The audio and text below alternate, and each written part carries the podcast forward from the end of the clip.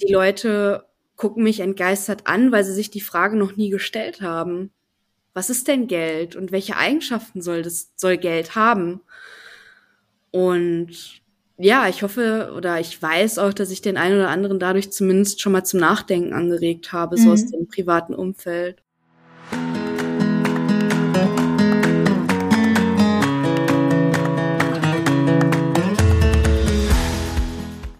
Hallo und herzlich willkommen zu Eine Million Satoshi, der Bitcoin Podcast für Frauen. Heute ist die erste Folge im neuen Jahr und ich wünsche euch ein wunderschönes neues Jahr und freue mich schon auf 2023 mit euch.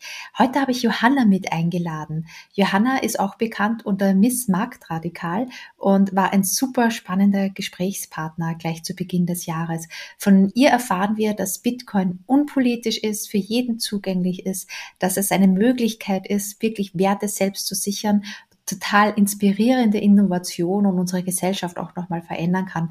Also ich glaube, das ist ein super Start ins neue Jahr und bringt ganz, ganz viel Energie und warum eigentlich Bitcoin so wichtig ist. Und was ich auch besonders spannend bei ihr finde, ist, dass sie sich so richtig tief beschäftigt hat mit der österreichischen Schule der Nationalökonomie. Das ist ja die Wirtschaftsschule, hinter der auch Bitcoin steht und da auch ganz tiefe Einblicke hat und auch für das Mises-Institut, das noch immer die österreichische Schule propagiert, da auch äh, Podcast-Folgen und YouTube-Aufnahmen gemeinsam mit ihrem Host Manuel macht.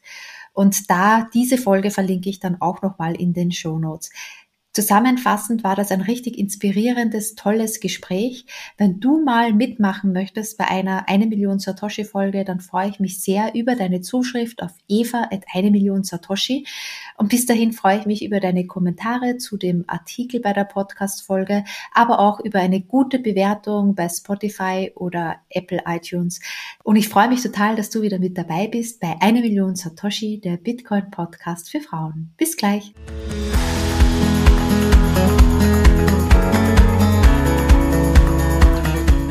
Werbesponsor dieser Folge ist Relay. Der Schweizer Anbieter ist Europas einfachste Bitcoin-App.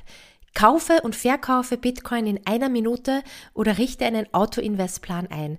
Eine Anmeldung ist dafür nicht erforderlich. Das klappt ganz einfach über einen Dauerauftrag deiner Hausbank. Die App wurde mit 4,4 Sternen in Apple Store bzw. mit 4,5 Sternen im Google Play Store ausgezeichnet. Ich buchstabiere dir den Namen mal, damit du sie auch findest. Relay, also R-E-L-A-I. Mit dem Code Kinderleicht bezahlst du um 0,5% weniger Gebühren für jede Transaktion. Und der Link zu Relay ist natürlich zu finden in den Show Notes.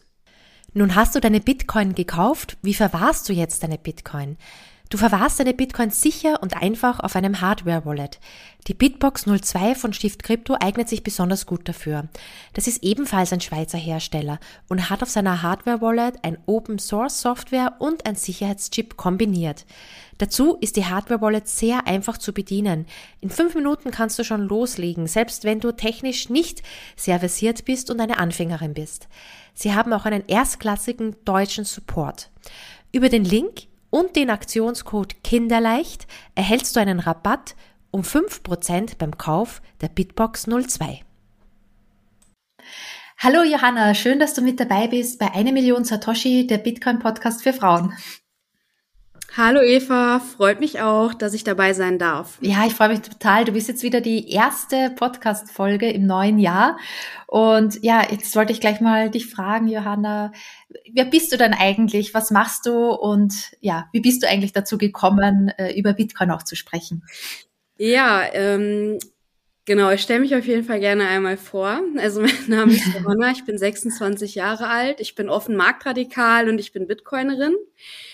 Ja, was ich so mache, ist, glaube ich, gar nicht so interessant. Ich arbeite tatsächlich im Business Development bin ich unterwegs und ich studiere aktuell noch im Master Finance und ja, beschäftige mich in der Freizeit eigentlich ziemlich viel mit Bitcoin. Also du hast schon ein sehr großes Interesse an Finanzen mit dem Master in Finance und dergleichen. Das ist ja noch so ein bisschen so diese alte Welt oder das alte Geld, das man da vor allem studiert. Wie, wie geht's dir denn bei dem Studium so?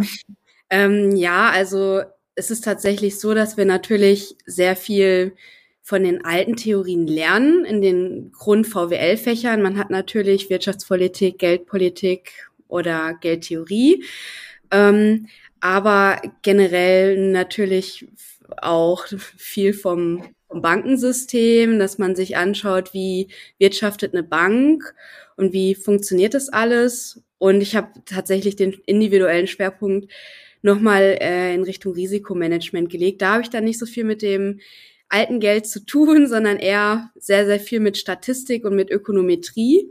Mhm.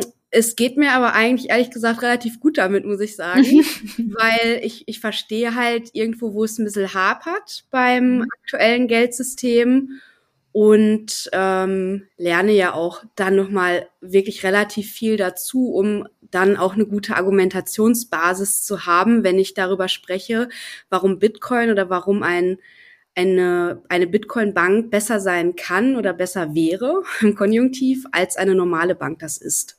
Mhm. Das interessiert mich natürlich. Jetzt steigen wir schon direkt in das Thema ein. Aber wo siehst du denn, wo es hapert und warum Bitcoin deine Alternative wäre? Also tatsächlich im aktuellen System würde ich, warum es hapert, wirklich darauf zurückführen, dass ähm, wir einerseits extrem durchreguliert sind. Mhm. Das kommt aber da, das ist eine Folge dessen, äh, dass wir die Nullzinspolitik seit etwa Jahr 2008 fahren. Dadurch haben die Banken dementsprechend kaum mehr Margen. Also deutsche Banken sind unfassbar unrentabel mhm. und müssen halt eben schauen, wo sie die Kosten senken und lagern dadurch sehr viele Prozesse beispielsweise auch aus. Oder ähm, ja, gehen halt ein sehr, sehr hohes Risiko ein. Und wirklich die Wurzel des Übels und der Kern des Problems ist tatsächlich diese Niedrigzinsphase. Die Banken sind ja diejenigen, die unter den Entscheidungen dann leiden oder diese Entscheidungen umsetzen müssen. Mhm. Das ist halt tatsächlich wirklich so der Kern des Problems. Und das weiß auch die Supervision der Europäischen Zentralbank. Das wissen mhm. die, dass das so ist. Und das ist wirklich krass. Also ja, sich das, das auch anzuschauen im Rahmen von Seminararbeiten, von Seminaren, die, also die ich schreiben muss und halt dementsprechend Seminaren, die ich habe, schaut man sich das wirklich an und das ist wirklich das Problem. Also ja. das kann ich anhand von Quellen, ich kann die EZB selber zitieren und sagen, ey, das ist ein Problem für unsere Banken und für unser Geld und für unsere Wirtschaft. Das ist krass.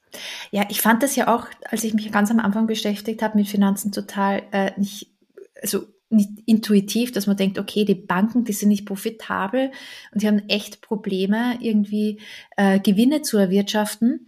Aber eben wie du sagst, ja, also sie haben, können halt mit den Zinsen ja nichts mehr verdienen und diesen Druck, den sie dann haben, den geben sie ja weiter an das Verkaufsteam.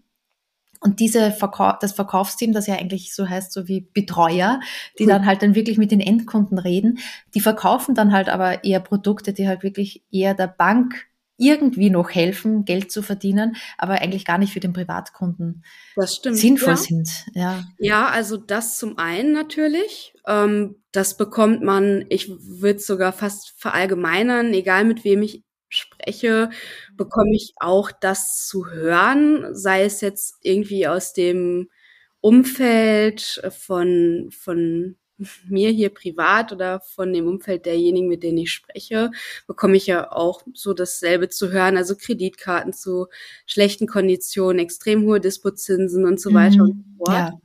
Also und dazu kommt, dass Banken, also ich schreibe halt gerade eine Seminararbeit über das ja. Thema, ne, ähm, halt sehr viele Prozesse auslagern. Also IT-Prozesse bis wirklich ähm, wichtige Kernprozesse von Banken werden wirklich ausgelagert ähm, in Richtung Indien und so weiter. Teilweise, was sehr erschreckend ist, haben die auch keinen Überblick ähm, mehr darüber, wohin etwas ausgelagert worden ist und wie viel und ja, können das kaum nachhalten. Das ist echt erschreckend, aber das ist im Prinzip ja nur das Symptom, weil die Krankheit ja das äh, Geldsystem einfach ist, vor allem der niedrige Leitzins. Mhm.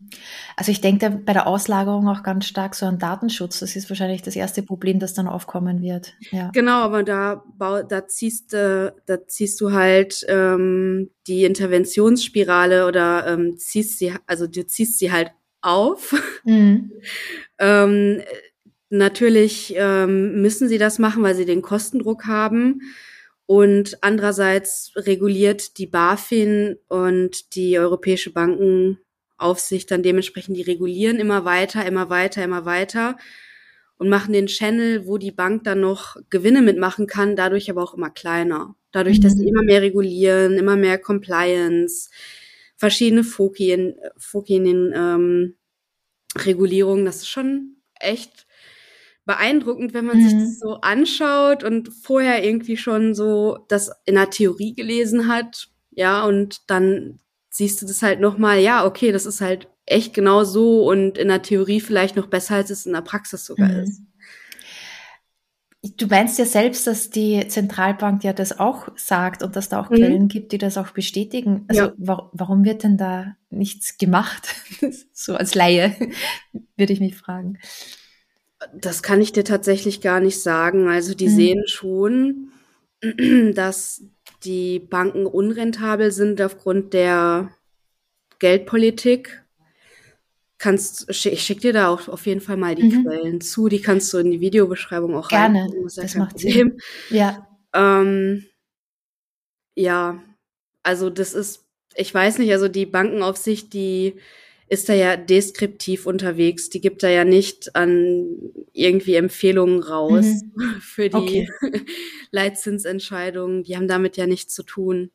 Mhm. Ich bin halt einfach beeindruckt, das bin ich wirklich, dass die das auch so kommunizieren. Ne? Mhm. Also, dass es da Probleme gibt, dass sie da wirklich herkommen. Finde mhm. ich irgendwie schon beeindruckend, weil es auch meiner Meinung nach relativ ungeschönt ist. Ich hätte mhm. dann halt irgendwie erwartet, dass man das nochmal schön umschifft oder so, aber das tun sie eigentlich nicht. Die sind mhm. da schon relativ präzise. Also sie sehen schon auch, dass das Geldsystem halt derzeit äh, sowas halt irgendwie bewirkt. Und wenn jetzt die Zinsen ansteigen, also der Leitzins, der wird ja jetzt immer höher, hat unlängst die EZB wieder 0,5 Prozent erhöht, Anfang Dezember. Wie siehst du das denn? Können sich dann die Banken leichter refinanzieren? Das ist eine schwere Frage, das weiß ich mhm. nicht. Mhm. Also das ähm, ist, ich, ich halte den Zins ja immer nur für sehr gering. Mhm, also ja. freien Markt wäre er, also der Zins zum, zum Geldleihen sicherlich höher, je nachdem. Ähm, die Frage kann ich aber so nicht beantworten, weil die makroökonomischen Begebenheiten sich gegenüber den letzten Jahren ja allgemein auch wieder ändern. Wir haben mhm. ein relativ schlechtes Konsumklima, die Märkte gehen mhm. runter, jeder erwartet eine Rezession, es wird zur selbsterfüllenden Prophezeiung natürlich zum Teil auch. Ähm, deswegen ist das tatsächlich schwierig zu beantworten, aber auf jeden Fall für mich auch sehr interessant, wie sich das in den nächsten Jahren entwickelt. Mhm. Ja, weil die Frage ist halt, ähm, wie lange das System überhaupt noch bestehen bleiben kann. Mhm. Also das kann sich, das Ganze kann sich natürlich dementsprechend noch ziehen. Ähm, in Mises Momente 2 haben wir da auch mit Thorsten Polleit drüber gesprochen. Mhm. Ja, das um, ähm, Mises Momente, das verlinke ich ja auch noch sehr, sehr gerne. Das ist ja dein neuer Podcast und ich habe ja, ja. bis jetzt mit Thorsten Polleit das noch nicht gehört. Der war, der wurde, glaube ich, äh, Anfang Januar. Ja, Anfang genau. Januar wurde noch nicht ausgestrahlt, aber den ersten Teil habe ich schon gehört. Und ich war total beeindruckt, weil das ja wirklich so ins Detail geht und auch nochmal genau die österreichische Schule aufschlüsselt und wofür die eigentlich steht. Und die österreichische Schule der Nationalökonomie, für alle, die jetzt neu einsteigen, das ist ja auch so dieses äh, die Wirtschaftsphilosophie und die Philosophie hinter Bitcoin, warum das entstanden ist, warum das eine Alternative sein kann zu dem Geldsystem.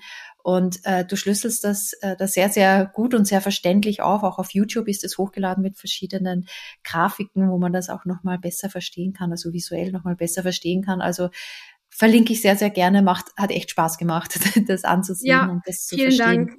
Genau, ja. vielen Dank. Das ist ähm, aber nicht nur mein Format, mhm. sondern das Format von Manuel und mir. Okay. Also, ja. Also ich nochmal zur Vollständigkeit halber sagen, mhm. ähm, die Visualisierung hat beispielsweise er gemacht. Also ja, super. nochmal große Props an Manuel raus. Ja, auf jeden Fall. Genau.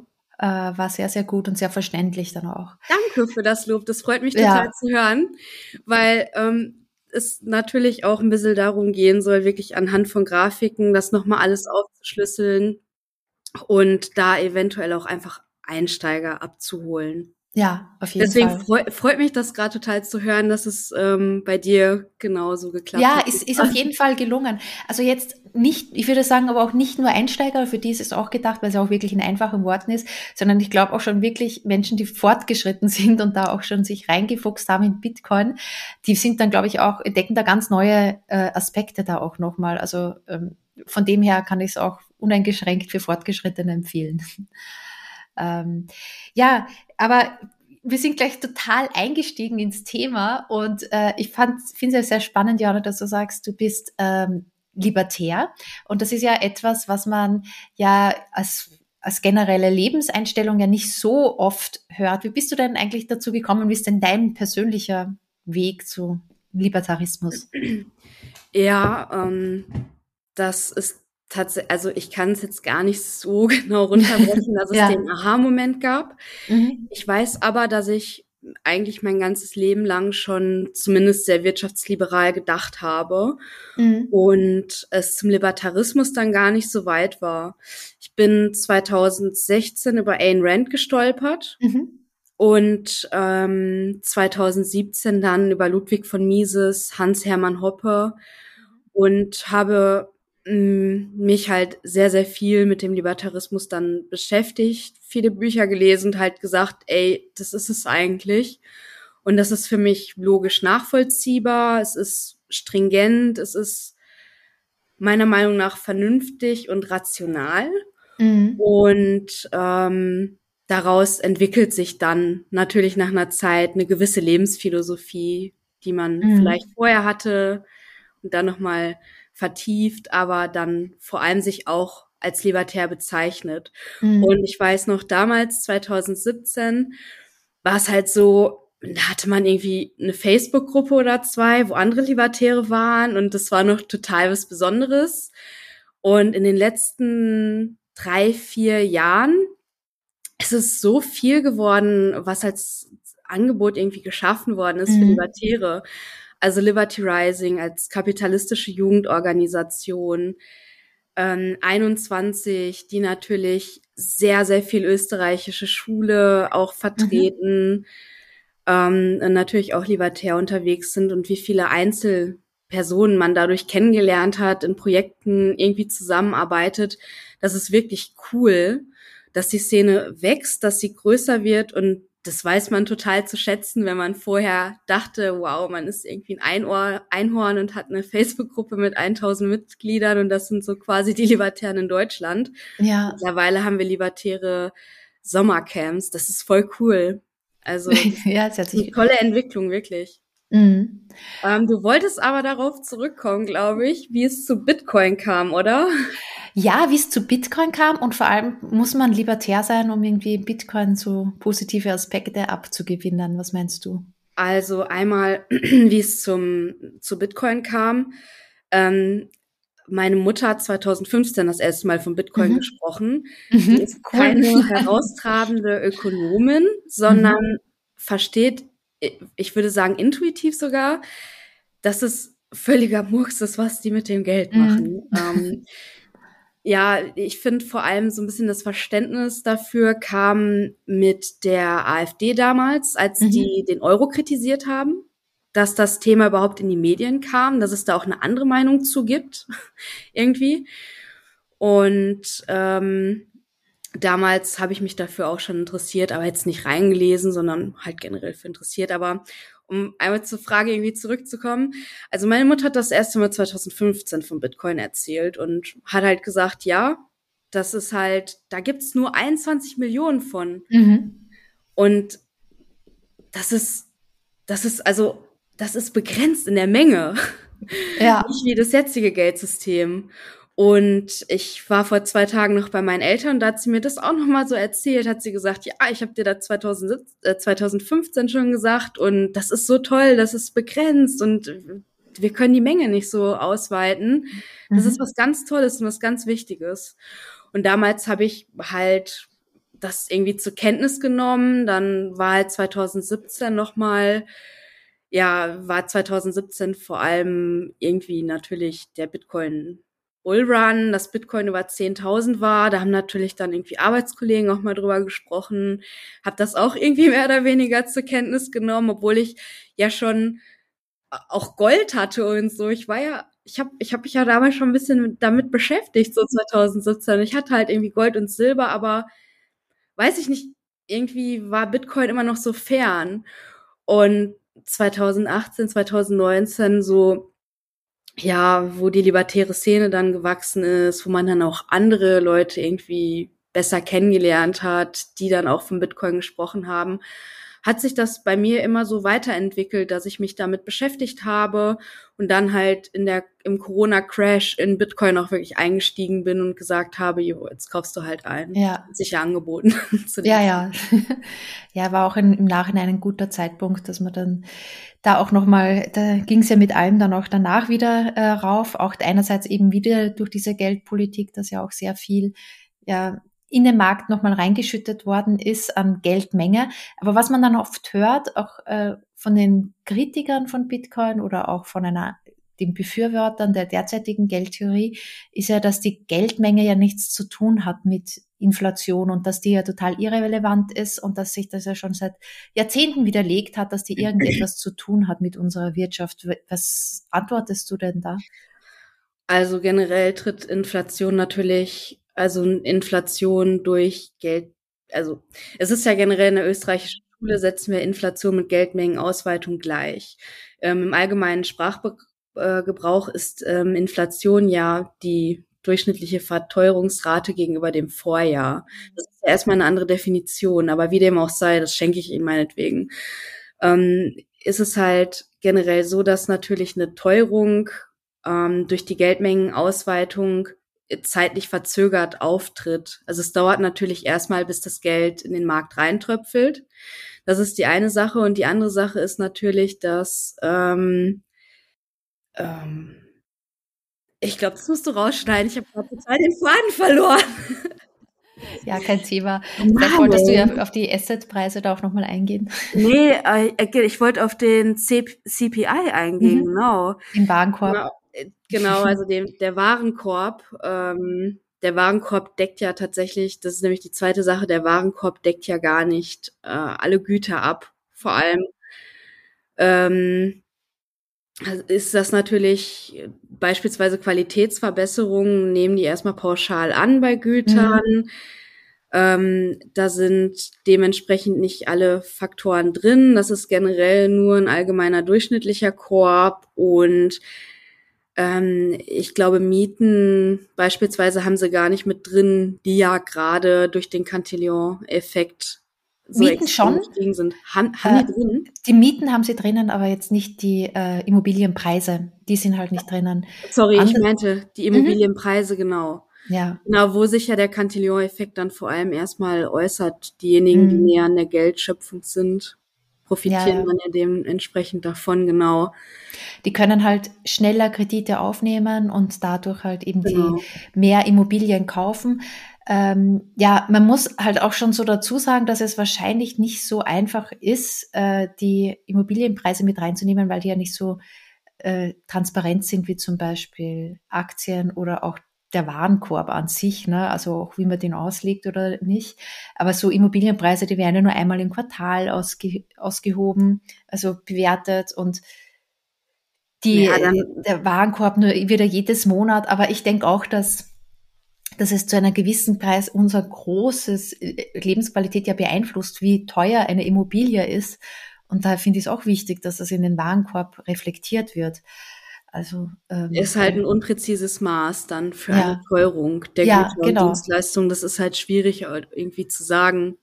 Das muss einem bewusst sein. Ich, genau, ich glaube, du sagst genau das Richtige, weil man denkt immer so, dieser die CPI oder Warenkorb und 10% Inflation, das ist jetzt, weil eine 10 steht, halt genau das, was es unsere Lebensqualität entwertet wird jedes Jahr. Aber so ist es ja auch gar nicht. Es ist ein ungenaues Maß, ne? wie alles. Also Zahlen sind halt in, in der Ökonomie jetzt nie so äh, das, das Richtige oder der, der Stein, der da steht, sondern das ist halt äh, Ansichtssache auch.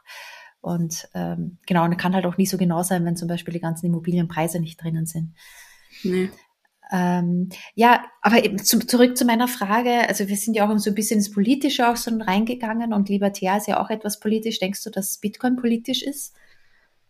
Ich denke nicht, dass Bitcoin wesentlich mhm. politisch ist. Also ja. ist natürlich für liberal oder libertär Denkende ein logischer Schritt, irgendwie auch Bitcoiner zu sein. Das mhm. sind eigentlich auch alle, die ich ja. kenne. Also ja. es ist eine gewisse Überschneidungsmenge. Aber man kann auch Bitcoin aus völlig anderen Gründen sein, ja. gerade finanzielle Inklusion. Wirklich nochmal Shoutout an Anita. Ich fand das Video mit dem Roman so stark. Die hat mhm. mir nochmal echt die Augen geöffnet. Ich finde, das ist auch so ein unfassbar wichtiges Thema. Also, da muss ich nicht libertär für sein, um äh, das zu befürworten, dass Leute in Afrika ohne Mittelsmann miteinander handeln können via Lightning.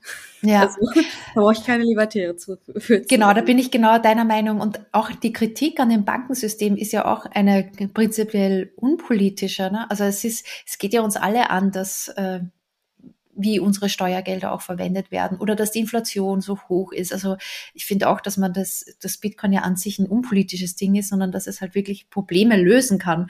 Bei uns aber eben halt auch, bei Anita, die war auch schon zweimal hier in dem Podcast.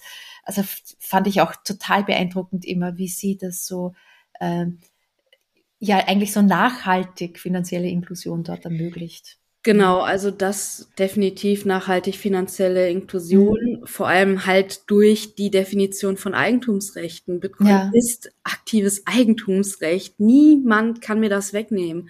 Eine Immobilie ist immer auf Gnaden des Staates.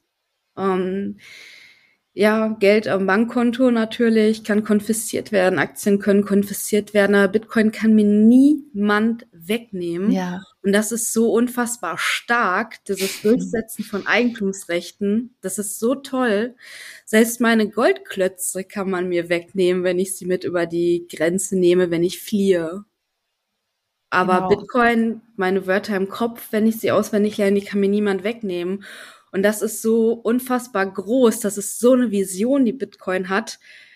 Das ist so krass. Also ich kann teilweise an Tagen denke ich mir so, das ist halt, das ist so ein wichtiges Tool, das hat so viel Potenzial, die Welt zu verändern und zu einem besseren Ort zu machen, das zu begreifen, das, das sprengt meine Vorstellungskraft, wie eine, eine Welt unter einem Bitcoin-Standard wäre. Und das ist toll. Und ich liebe es, dass so viele Leute dafür brennen und so viele Leute das sehen und so viele Leute aus verschiedenen Richtungen, die entweder zu Bitcoin kommen aufgrund der finanziellen Inklusion oder aufgrund der Eigentumsrechte oder aufgrund der Privatsphäre. Es sind so viele verschiedene Eingänge in den Rabbit, ins Rabbit Hole und ich finde es einfach toll. So, das ist so, das ist so lebendig, das hat so viel Spirit, das hat so eine tolle und gute Energie und ich finde es einfach toll. Also ich könnte jetzt eine endlos lange Aufzählung machen. Das will ich, das werde ich natürlich jetzt nicht machen, aber das ist einfach ja. so toll. Ja, das hat mich auch so begeistert. Also das ist natürlich technisch und das Netzwerk, das ist ja alles total die Innovation und äh, fand ich auch spannend. Aber was das dann eigentlich so bedeutet für unsere Gesellschaft und auch die ja. Leute, die dann dahinter stehen, ne? also das merkt man halt auch, dass sie sehr offen sind und jeden so sein lassen, wie, sie, wie er ist oder wie sie ist. Ja. Und das, äh, das finde ich eigentlich das, was Libertarismus ausmacht. Ja, irgendwie schon. Sein Ding also machen kann, egal woher er kommt, egal welche, äh, welches Geschlecht oder sonst irgendwas. Das ist dann komplett wurscht. Genau, genau. Und das, das finde ich halt so cool. Also, ja. dass es, dass es einfach sehr ähm, an, annehmend, sage ich jetzt mal, von mhm. verschiedenen Charaktereigenschaften, die Menschen irgendwie mitbringen, ist und nicht so urteilend oder fair oder beurteilend. Mhm. Das finde ich sehr, sehr cool. Also gerade die ganzen Leute im Bitcoin-Space, die sind halt alle irgendwie ein bisschen crazy, aber man, jeder ist so auf seine eigene Art total crazy, die mhm. neurodiverse Leute dazwischen und, und normale halt dementsprechend. Jeder ist ja. halt, aber man lässt den anderen halt irgendwie sein, ja. wie er ist und nimmt ihn so an und das finde ich sehr, sehr cool, weil ja. das ist halt in der Gesellschaft nicht so. Also du hast immer so irgendwie den Druck von außen, du musst irgendwem gerecht werden, sei es den Eltern, sei es den Erwartungen der Gesellschaft TM. Mhm. Ja, aber einfach so, das ist so, cool, dass diese verrückten Leute, die anderen verrückten Leute einfach verrückt sein lassen. Ich liebe es. ja, du, du brichst ja auch so ein bisschen die Erwartungen. Äh, 26 Jahre, noch äh, recht jung, da gehen ja andere noch, also zumindest hier in Bayern bei mir, gehen dann noch auf so äh, Bierfeste. Äh, bei, bei dir wird es wahrscheinlich anders sein, da gibt's ja keine Bierfeste, aber du brichst ja dann auch so ein bisschen die Erwartung. Äh, bist du auch schon unterschätzt worden? Ähm, aufgrund meines Geschlechtes oder warum? Ja, oder weil du vielleicht noch erst so jung bist. Ich habe es jetzt, jetzt nicht, oh, vielleicht auch wegen dem Geschlecht, aber auch wegen, der, wegen dem Alter. Ähm, das weiß ich gar nicht mhm. so. Also das kann ich mir ganz gut vorstellen. Ähm, ich habe bisher aber tatsächlich keine negativen Erfahrungen gemacht, wenn ja. ich mich jetzt auf der Weihnachtsfeier beziehungsweise auf dem Jahresabschlussevent über das Trilemma ja. unterhalte. Das habe ich dir gerade im Vorfeld zur Aufnahme. Das, das, ja, das Trilemma musst du noch kurz erklären. Ja. ähm, also natürlich polarisiert man irgendwie. Ich habe meine Bitcoin-Kette immer um und ich werde halt drauf angesprochen. Ja. Ich habe einen Bitcoin-Kleber auf meinem Handy und auch auf meinem Laptop und ich spreche da halt einfach gerne drüber, mhm. weil je mehr ich mich mit anderen Leuten austausche, sei, sind das jetzt meine Arbeitskollegen, sind das jetzt Unidozenten oder irgendwie, keine Ahnung, aus der buckligen Verwandtschaft welche. es interessiert ja. mich halt einfach, was die Leute generell dazu sagen und wie sie das beurteilen aus verschiedenen mhm. Perspektiven. Und ich bin da halt schon relativ offen. Ich spreche, wie gesagt, echt gerne darüber. Und ähm, ich treffe auch eigentlich weil die Leute wissen das halt, ne? So. die sind, also ich kann echt nicht sagen, dass ich da irgendwie negative Erfahrungen gemacht habe, sondern mhm. viele sind halt interessiert, fragen halt nach oder schildern ihre eigene Sichtweise. Man spricht dann halt auch so über Probleme. Mhm. Die Gesellschaft ist auch sehr politisch und viel mhm. kommt halt auch durch das Geldsystem. Und man spricht halt drüber und ähm, tauscht sich da irgendwie aus. Und ich finde, ich denke nicht, dass ich da großartig aufgrund meiner Attribute jetzt unterschätzt worden bin. Aber ja, ich merke halt so, dass ähm, viele Leute halt noch nie was Geld irgendwie nachgedacht haben, weil mhm. das funktioniert. Und ähm, ja, da mal drüber zu sprechen, dann meistens als ganz interessant oder aufschlussreich empfinden. Ist ja. ja auch ein wahnsinnig zähes und langweiliges Thema auch irgendwie, so allgemein. Ja, also ich, ich habe da auch so gemischte, äh, gemischte Eindrücke. Also ich spreche natürlich dann auch viel über, ähm, ja, über Bitcoin oder auch über dieses Geldsystem. Aber ich merke dann halt oft, dass es so ähm, Menschen gibt, die halt dann auch in meiner Familie, die halt auch dann nicht so oft das, die Frage nach dem Warum stellen wollen. Also mhm. zum Beispiel mit dieser Inflation, die ja eigentlich immer zwei Prozent war, ja, warum muss man das hinterfragen? Das ist ja für die Wirtschaft gut. Aber aber einen gewissen äh, Punkt kann man dann halt dann auch nicht mehr so weiter diskutieren, weil man sagt, okay, nee, das ist halt dieser Satz, den habe ich immer gehört und der ist unumstößlich. Und wenn man da schon an diesen nagt und sagt, okay, das könnte ja nicht die unumstößliche Wahrheit sein, was, was tut sich denn da noch so auf? Und darum habe ich das Gefühl, dass bei manchen Menschen so gesagt, nee, das ist die Grenze, das ist das, was, was ich glaube und das ist so. Und das denke ich halt, dass es bei vielen äh, an, die eher offener sind für Bitcoin, die äh, würden da halt sich öfters mal die Frage stellen oder sind öfter offen zu diskutieren, warum und warum ist das so. Mhm. Und das äh, finde ich das, was eigentlich so, eigentlich, ob du jetzt Bitcoin besitzt oder nicht, so ein Bitcoin halt ausmacht, dass man mal öfters fragt, ja, warum eigentlich? Und ja. zumindest offen ist für andere Meinungen und die sich mal anhört. Also man muss ja nicht gleich übernehmen, jeder kann ja seine Sache machen, aber dass man sich mal zumindest mal anhört und sagt, ah, okay, das ist mal vielleicht ein anderer Standpunkt und der kann auch valide sein, so. Ja. ja, klar. Das, das müssen sie alle im Endeffekt natürlich selber wissen. Ja. ja. ja, es ist halt, ich weiß nicht, ich habe halt äh, auf, auf Weihnachtsfeiern ging es dann halt darum, ich, ich meine, ich arbeite halt äh, in einem Bereich, wo ich auch viel mit sowas zu tun habe und mit mhm. Leuten, die natürlich auch in Aktien investieren. Man redet halt darüber. So.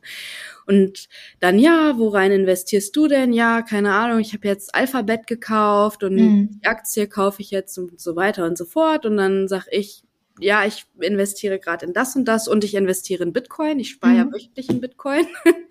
Ja, schön. Und dann kommt halt irgendwie die Frage, ja, ähm, das ist ja irgendwie, was, das ist ja voll der Quatsch. Also das ist ja, der ist ja jetzt seit einem Jahr irgendwie 60 Prozent gefallen.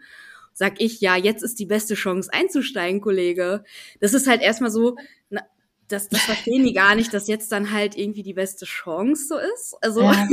mhm. ähm, weil ich nehme ihnen ja den Punkt weg, ähm, zu sagen, ja, nee, ich investiere da nicht rein, weil es volatil ist, weil ich ja dann dementsprechend sage, ja, jetzt ist die beste Chance einzusteigen, mhm. wie es mhm. natürlich gefallen ist.